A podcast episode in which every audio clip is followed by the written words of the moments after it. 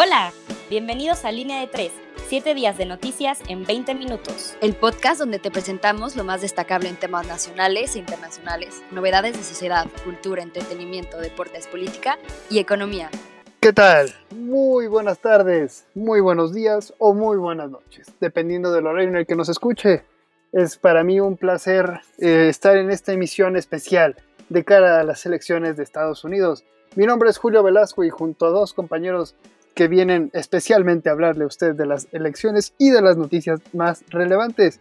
Diego Alvarado, él es parte de nuestra columna de Nacional, y Javier, también fregoso de nuestra columna de Política y Economía.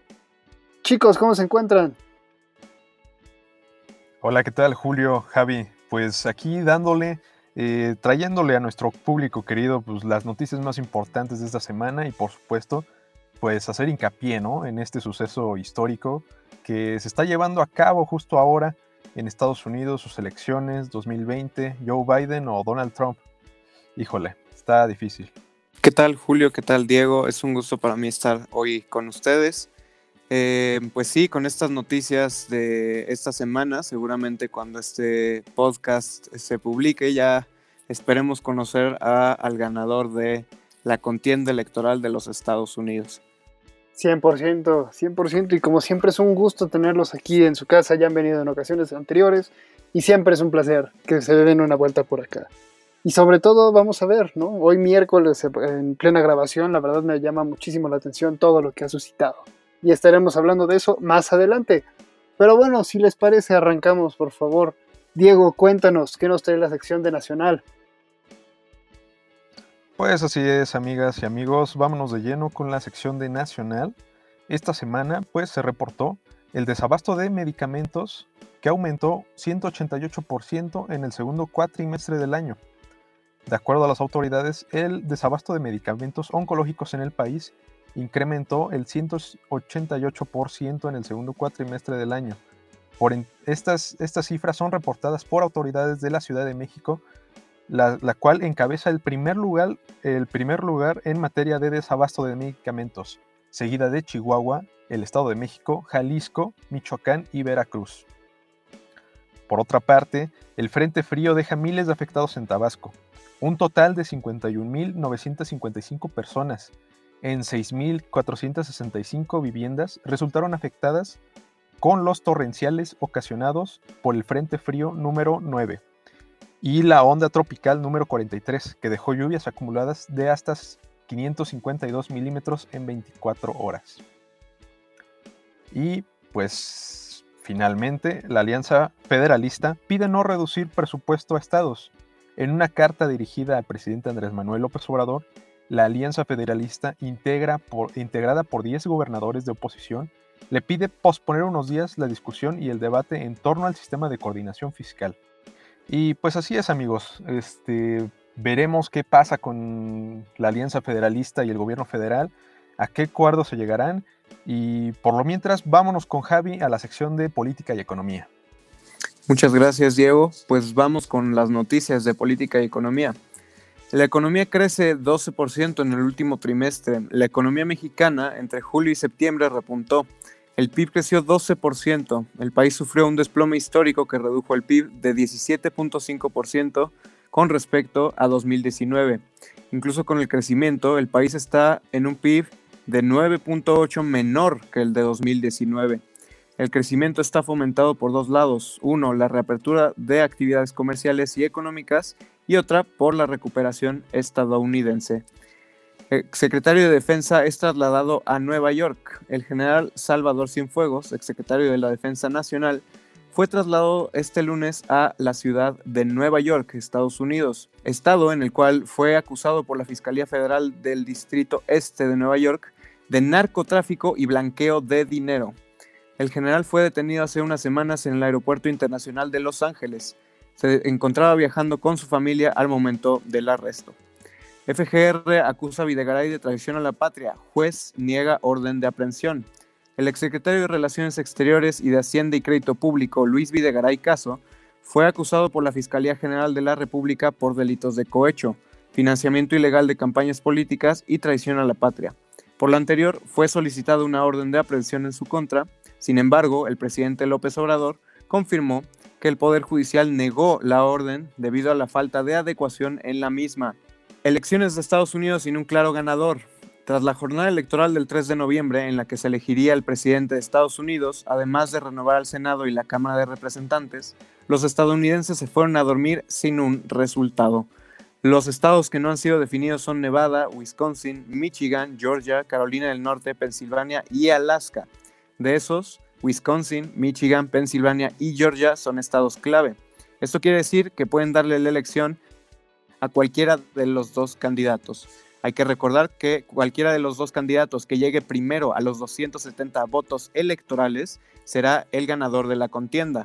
Por otra parte, la carrera por la mayoría del Senado se está inclinando hacia el Partido Republicano, aunque aún faltan Michigan, Maine, Carolina del Norte y Alaska por definirse. Mientras que la Cámara de Representantes aún no se define algunos condados de California, Arizona, Nevada, Washington, Alaska, Iowa, Nueva York, Pensilvania, Maine y Connecticut aunque el resultado se inclina más hacia el Partido Demócrata.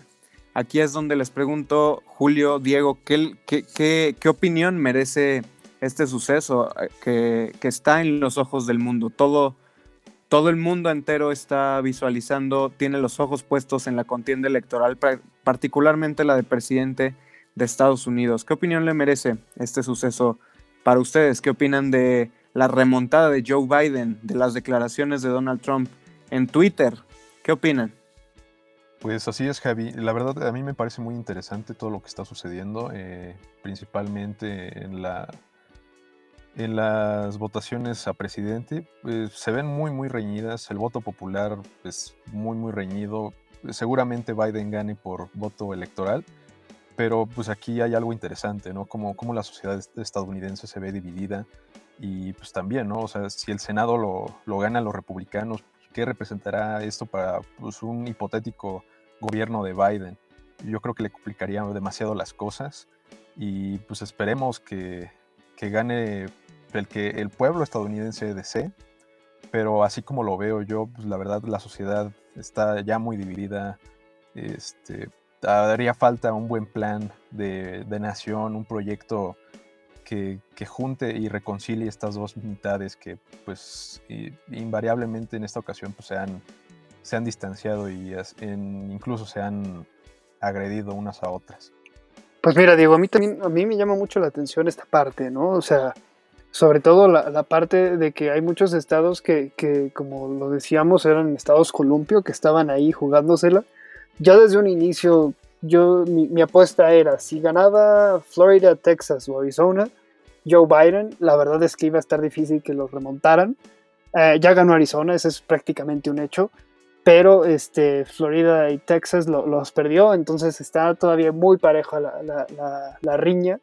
Y sobre todo hay que, hay que entender esto, ¿no? O sea, todos los estados que en algún inicio, lo mencionabas tú, Javi, había cierto tipo de remontadas en algunos estados, pero realmente hay, hay, otros puestos, por ejemplo, los que ya nunca, nunca se va a perder, que es California o Nueva York, en este caso de los demócratas, que son estados ya fijos. Siento que muchas veces Joe Biden se enfocó bastante sus campañas en los, en los estados que ya estaban prácticamente ganados, ¿no? O sea, le faltó, creo yo, desde, desde un punto de vista personal, que enfocara también su campaña política a otros estados que valdría la pena eh, eh, pues, explorarlos, ¿no? O sea, hay muchísimos. Ayer Iowa estaba empatado, en un momento en el que estuvo empatado, ¿no? O sea, hay muchas cosas que, que valdría la pena, ¿no? Si, por ejemplo, en Illinois no, no ganó realmente abrumadoramente porque solamente Chicago, que es la, la, ciudad más importante de Illinois, fue quien realmente ahí avasalló Joe Biden, pero en todos los demás del estado perdió. Y eso también hay que resaltarlo, ¿no? Sí, Julio, sí, Diego. Em, creo, que, creo que precisamente quien, los estados que le, que le dieron un poco de sabor a esta contienda fueron eh, Wisconsin y Michigan. Hay que recordar que ayer por la noche estos dos estados aún se posicionaban del lado de Trump. Sin embargo, fueron, fue, fue esta remontada de, de Joe Biden en estos dos estados, a mi parecer, debido a los votos eh, por correo que, em, que le dieron precisamente un poco de ventaja a, Joe Biden y que los están inclinando hacia hacia el candidato demócrata. Em, hemos de recordar que estos eh, dos estados forman parte de los estados clave y que precisamente eh, le dan un poco de confusión y de dolor de cabeza a Donald Trump porque en primer lugar estaban de su lado, pero más tarde pasaron a ser de Joe Biden debido a que esos dos estados no tienen tanta capacidad de contar los votos por correo como sí la tienen otros estados clave y que precisamente, eh, precisamente eh, contaron estos votos eh, por correo y que le dieron la victoria ya segura a Joe Biden o le dieron la victoria a Donald Trump en esos estados. Pero en el caso de Michigan y Wisconsin es un caso muy particular porque precisamente por su capacidad un poco baja de contar estos votos por correo, generan un poco de confusión no solamente hacia Donald Trump, sino a los votantes que no necesariamente comprenden eh, a cabalidad del de, eh, sistema electoral de Estados Unidos y estas formas alternativas de emitir el voto. De quedar eh, Wisconsin, Michigan y Nevada del lado de Joe Biden, alcanzaría sin duda alguna los 270 votos electorales para ganar. ¿Qué opinas, Diego? pues como les comentaba hace rato, eh, Julio, Javi, este, me parece interesante que, Joe Biden va a ganar. Yo tengo la certeza de que así será. Eh, quizá me estoy adelantando los hechos, pero eh, pues es interesante, ¿no? Cómo, cómo gana por un pelo de nada. O sea, prácticamente rosa los 270 y con eso se va a casa. Y pues también cabe aclarar, ¿no? Y cabe decir qué posición tomará Donald Trump ante esta situación eh, qué se decidirá hacer desde la Casa Blanca, si Donald Trump aceptará la derrota o peleará con uñas y garras todo lo que pueda para pues, mantenerse en el poder, ¿no? Eh, ¿qué, ¿Qué opinan los demás? Comparto esa opinión, ¿no? O sea, Donald Trump, la verdad, no hay que recordar lo que ya afianzó muchísimas veces esa parte de que no, no, no, yo voy a pelear hasta el final, es unas elecciones, o sea, ya lo venían maquinando, ¿no? Y realmente era algo que también yo creo que eh, Joe Biden y el equipo de los demócratas ya bien tenían presupuestado, ¿no? Que era la posible este, demanda de Donald Trump y que se juegue en los tribunales, pero al final de cuentas, de que va a haber un presidente lo va a haber, o sea, eso no cabe duda, ¿no? Aunque se vaya y que se acuda a las, a las próximas, este, bueno, a los tribunales, no es la primera vez que las elecciones quedan tan apretadas, ¿no? O sea, hay muchos eh, hechos históricos que quedan en, la, en la parte de la historia electoral de Estados Unidos, que también, o sea, hablan precisamente de cómo estas contiendas son eh, sumamente apretadas y al final de cuentas siempre se tiene que resolver antes de enero, ¿no? Y esperemos que así sea, que ya en enero tengamos a alguien que asuma la presidencia de los Estados Unidos. Precisamente, Julio y Diego, eh, esta contienda ha sido sin duda histórica, sin duda será memorable para las generaciones futuras. Eh, porque ha tenido todo tipo de, sucesos, desde que ayer, que no estaba muy definido Arizona, eh, aún existía una posibilidad de que existiera un empate entre los dos candidatos, ambos llegando a 269 votos electorales. Sin embargo, creo que, eh, pues, como están las predicciones con estos dos estados que mencionaba, eh, el terreno se inclina un poco más hacia Joe Biden, aunque aún algo puede suceder para que Donald Trump retome la contienda. Sin embargo, si no sucede esto, sin duda visualizaremos al clásico Donald Trump mal perdedor que no quiere acatar los resultados y que sin duda llevaría el resultado a las cortes y sería todavía un espectáculo aún mayor del que ya es eh, los Estados Unidos bajo la presidencia de Donald Trump. Creo que eh, esperemos más bien que esto no se lleve a los tribunales y esperemos que no se tenga que recurrir a los recursos parlamentarios Em, consagrados en las leyes estadounidenses, sin embargo, pues tendremos que esperar un poco para esperar los resultados oficiales y, los, y las actuaciones em, políticas. Creo que también es de eh, rescatar de Donald Trump que em, pues sus actuaciones en Twitter, ayer incluso Twitter le censuró un tweet debido a que lo consideraba como noticias falsas de esto de que se estaban robando la elección los demócratas, ¿no? Entonces, eso da cuenta y da cuenta muy clara del espectáculo que es precisamente Estados Unidos. Vámonos ahora con la sección de internacional. Por supuesto, vámonos directo. Y les cuento, esta semana en internacional nos traen noticias bastante delicadas, ¿no? Les cuento también que hubo un terremoto entre Turquía y Grecia en Esmirna. Es la tercera ciudad más grande de Turquía y en la isla griega de Samos. Esto tuvo lugar el pasado 30 de octubre con un sismo de 7 sobre la escala de Richter, siendo el más fuerte de la isla desde 1904. Esto con un epicentro en el mar Egeo, y las labores de búsqueda han dejado más de 70 muertos y al menos 900 heridos. Y realmente ahorita los temas de, de, terremotos son bastante sensibles, sobre todo en una ciudad, en una nación como México, porque realmente pues sabemos lo delicado que trae esto, ¿no? Además, les cuento un atentado en un seminario de Pakistán el pasado martes de 27, una decena de muertos y más de un centenar de heridos resultaron en un atentado con bomba en una escuela religiosa coránica de la ciudad de Peshawar, en el noreste del país. Además, Nueva Zelanda legaliza la eutanasia.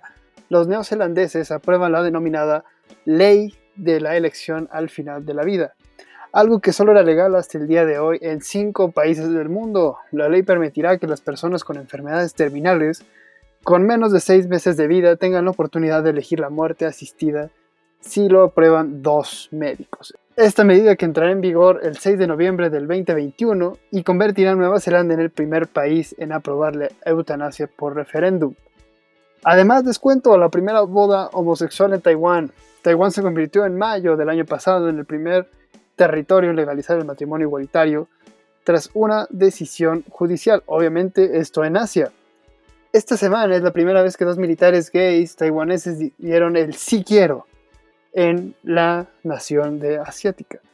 Además, un ataque en Viena, al menos cinco personas murieron y otras 22 resultaron heridas este lunes en la capital de Austria, durante un ataque armado ejecutado por dos hombres que portaban armas largas. El canciller austríaco Sebastian Kurz consideró la acción ocurrida en los seis puntos diferentes del centro de la ciudad como un repulsivo atentado terrorista. También dijo que se trató claramente de un ataque islamista y prometió que su país defenderá la democracia. Kurz agregó que el enemigo es el extremismo violento, no todos los miembros de una religión o de un país. Y a todo esto realmente me llama mucho la atención los, hechos que han venido suscitando Europa últimamente, que ya es histórico sobre todo los ataques islamistas, ¿no? ¿Ustedes qué creen de las medidas que se deberían de tomar respecto a los ataques este, terroristas en Europa? Me gustaría escuchar qué es lo que, opinan al respecto realmente de estos ataques islamistas.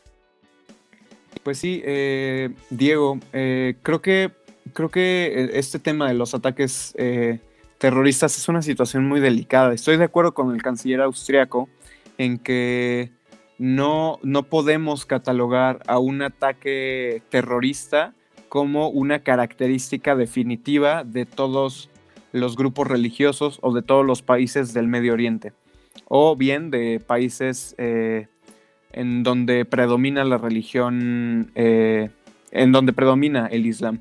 Creo que hay que ser justos en estas declaraciones y precisamente eh, distinguir entre un ataque terrorista y las características de un grupo religioso como es el grupo pues islámico y que no merecen las connotaciones de terroristas solamente porque unas facciones extremistas llevan a cabo estos ataques.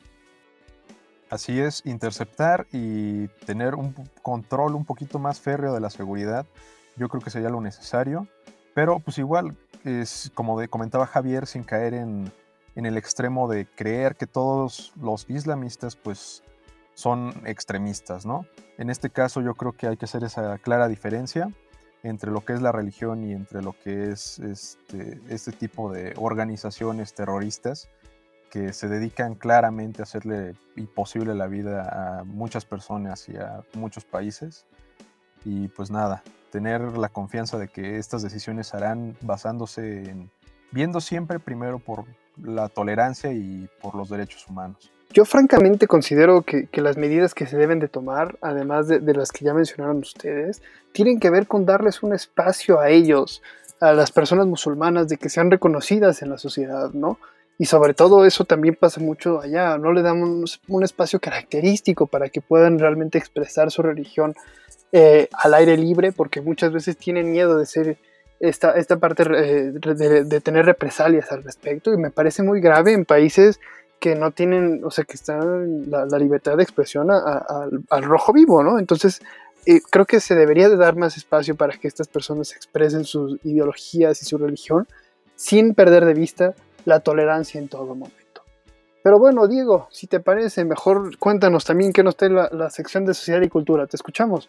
Y así es, amigos, vámonos de lleno con la sección de sociedad y cultura. Veamos qué nos trae esta bonita sección esta semana. Eh, primero, me gustaría hablarles de que la Secretaría del Estado del Vaticano envió un comunicado a los nuncios y obispos de la Iglesia Católica para aclarar las polémicas declaraciones que el Papa Francisco hizo en relación a las uniones homosexuales en un documental reciente. Pues así es amigos, como bien saben, en el documental Francesco, que se, que se estrenó en el Festival de Cine de Roma a finales de octubre, el pontífice aparece en una entrevista expresando su apoyo a la legalización de las uniones civiles de parejas del mismo sexo y diciendo que los homosexuales tienen derecho a estar en una familia. La nota interna del Vaticano indica que durante la entrevista de 2019 el Papa había contestado dos preguntas planteadas en dos ocasiones separadas, que fueron editadas y publicadas con una sola respuesta sin la debida contextualización, lo cual ha generado confusión. Por otra parte, Aquí en México, el senador de Morena, Casimiro Méndez, denunció que la diseñadora francesa Isabel Marant plagió patrones de diseño y cromáticos naturales de gabanes, purépechas y de otras comunidades de Michoacán. Se trata de una línea de ropa y accesorios textiles lanzada hace unos días al mercado europeo, en la cual el costo de un gabán artesanal mexicano es de alrededor de 1.500 pesos, mientras que la capa manufacturada francesa es de 14.251 pesos. Casimiro Méndez explicó que dicha práctica de apropiación y explotación cultural de las empresas sin autorización, sin mencionar su origen ni proporcionar una compensación, daña a las poblaciones indígenas y afromexicanas al ser una expresión patrimonial y cultural. Pues así es amigos, eh, nuevamente una diseñadora francesa, este, pues como han habido muchos casos, diseñadores que vienen aquí a México a tomar cierta inspiración, pues a lo mejor se llevaron algo que no debieron y pues veamos qué, consecuencias se enfrentan en un futuro. Por lo mientras, vámonos de lleno a la sección de deportes con el buen Julio. Julio, ¿qué nos traes esta semana? Puesto Diego, miren, les voy a platicar a ustedes que de entrada la Fórmula 1 hubo premio, se corrió el premio de Emilia Romagna y el Checo Pérez, el mexicano, quedó en séptimo lugar, no tuvo una actuación sumamente destacada. Y para variar, Lewis Hamilton quedó en el primer lugar. Además, les cuento, la Champions League en el fútbol, el Bayern Múnich le pegó 2 a 0 al Lokomotiv de Moscú. El Manchester City pasó por encima 3 por 0 al Marsella. Y el Madrid eh, volvió a perder, pero bueno, no perdió, sino parecía que iba a perder ante el Borussia Mönchengladbach. Y en esta semana también el Madrid le venció 3 por 2 al Inter de Milán de Antonio Conte. Además, el Paris Saint-Germain le ganó 2 a 0 al Istanbul y el Barcelona le ganó a la Juventus 2 a 0. Y Cristiano no pudo jugar en el partido, dado que salió positivo por COVID. Además, el Manchester goleó 5 a 0 al Leipzig. Y en la Liga Española, el Real Madrid comenzó su jornada 8 ganando 4 a 1 sobre el recién ascendido Huesca. Más tarde, el Atlético de Madrid le ganó 3 a 1 a los Asuna y el Barcelona empató ante el Alavés a unos. Y en la Premier League, el actual campeón, el Liverpool, le ganó 2 a 1 al West Ham. El Arsenal le ganó 1 a 0 al Manchester United. Y la jornada finalizó con el Leicester City y el Leeds United ganando el equipo de Bardi. Y les cuento que la Liga MX en la jornada 16, la penúltima jornada, se jugó en el pasado fin de semana. Comenzó con una goleada del Mazatlán al Atlético de San Luis de 5 a 0. El Necaxa le ganó 3 a 2 a Toluca. Pumas y Chivas repartieron puntos a 2 y el Cruz Azul perdió ante el Monterrey 1 0. El América ganó a Tigres 3 1 y el León terminó la jornada con un gane de 2 1. Cruz Azul, León Santos y América ya tienen un lugar asegurado en la liguilla. Los siguientes cuatro lugares siguen en la lucha. Y en la Major League Baseball, como les contamos, ya terminó la temporada clásica de otoño entre los Dodgers y los Tampa Bay Rays. Y el campeón de la temporada fue el equipo angelino, con un marcador de 4-2 en toda la serie. Y obviamente la figura está repartida entre Julio Urias y Víctor González, ambos mexicanos. Y en la NFL, les cuento, la semana 8 comenzó Y así es, Atlanta Falcons y los Panthers se llevaron el partido los Falcons 25 a 17. Green Bay perdió 28 a 22 ante los Vikings. Los Steelers siguen con una racha de victorias y este fin ganaron 28 a 24 ante los Ravens. Además, las Águilas de Filadelfia ganaron su partido 23 a 9 ante unos Cowboys que se ven en la lona. Y todo esto realmente es bastante interesante porque la Champions está de regreso y usted no tiene los resultados aquí en su casa en línea de 3. Pues así es amigos, este fue el wrap up de la semana. Fue un placer poder compartir este rato con todos ustedes y sobre todo compartir la información y temas de interés que nos deberían importar y de los que deberíamos estar hablando. Gracias a Julio y a Javier por compartir estos minutos con nosotros y por habernos compartido toda su experiencia y su conocimiento. Muchas gracias. Muchas gracias a todo el equipo de Entre Comillas. Gracias por la invitación a esta edición de Línea de Tres y los invitamos a seguirnos en Instagram, arroba Entre Comillas Digital, en Twitter, arroba Entrecom Digital, en Facebook, Entre Comillas.